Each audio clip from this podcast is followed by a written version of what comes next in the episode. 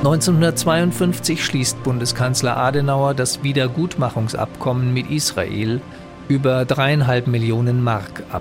Das Geld soll Israel helfen, jüdische Flüchtlinge zu unterstützen. Zugleich stellt es eine Rückerstattung für jüdisches Vermögen dar. Adenauer hat seine Absicht bereits ein Jahr zuvor angekündigt. Er setzt sich gegen seine Koalitionspartner von FDP und CSU durch, die die Entschädigung von drei Millionen Mark für zu hoch halten. Die Bundesregierung und mit ihr die große Mehrheit des deutschen Volkes sind sich des unermesslichen Leides bewusst, das in der Zeit des Nationalsozialismus über die Juden in Deutschland und in den besetzten Gebieten gebracht wurde. Das deutsche Volk hat in seiner überwiegenden Mehrheit die an den Juden begangenen Verbrechen verabscheut und hat sich an ihnen nicht beteiligt. Es hat in der Zeit des Nationalsozialismus im deutschen Volke viele gegeben, die mit eigener Gefährdung aus religiösen Gründen, aus Gewissensnot, aus Scham über die Schändung des deutschen Namens ihren jüdischen Mitbürgern Hilfsbereitschaft gezeigt haben. Im Namen des deutschen Volkes sind aber unsagbare Verbrechen begangen worden, die zur moralischen und materiellen Wiedergutmachung verpflichten, sowohl hinsichtlich der individuellen Schäden, die Juden erlitten haben, als auch des jüdischen Eigentums, für das heute individuell Berechtigte nicht mehr vorhanden sind. Auf diesem Gebiet sind erste Schritte getan. Sehr vieles bleibt aber noch zu tun.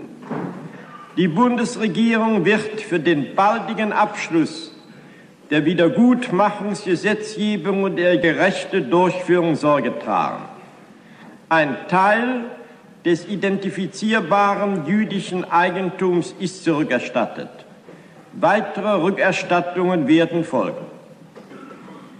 Hinsichtlich des Umfangs der Wiedergutmachung in Anbetracht der ungeheuren Zerstörung jüdischer Werte durch den Nationalsozialismus ein sehr bedeutsames Problem, müssen die Grenzen berücksichtigt werden, die der deutschen Leistungsfähigkeit durch die bittere Notwendigkeit der Versorgung der zahllosen Kriegsopfer und der Fürsorge für die Flüchtlinge und Vertriebenen gezogen sind.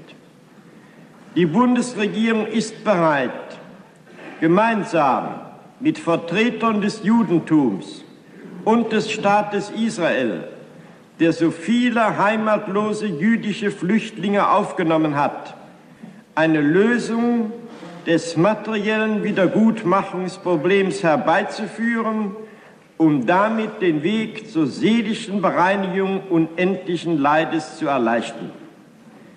Sie ist tief davon durchdrungen, dass der Geist wahre Menschlichkeit wieder lebendig und fruchtbar werden muss.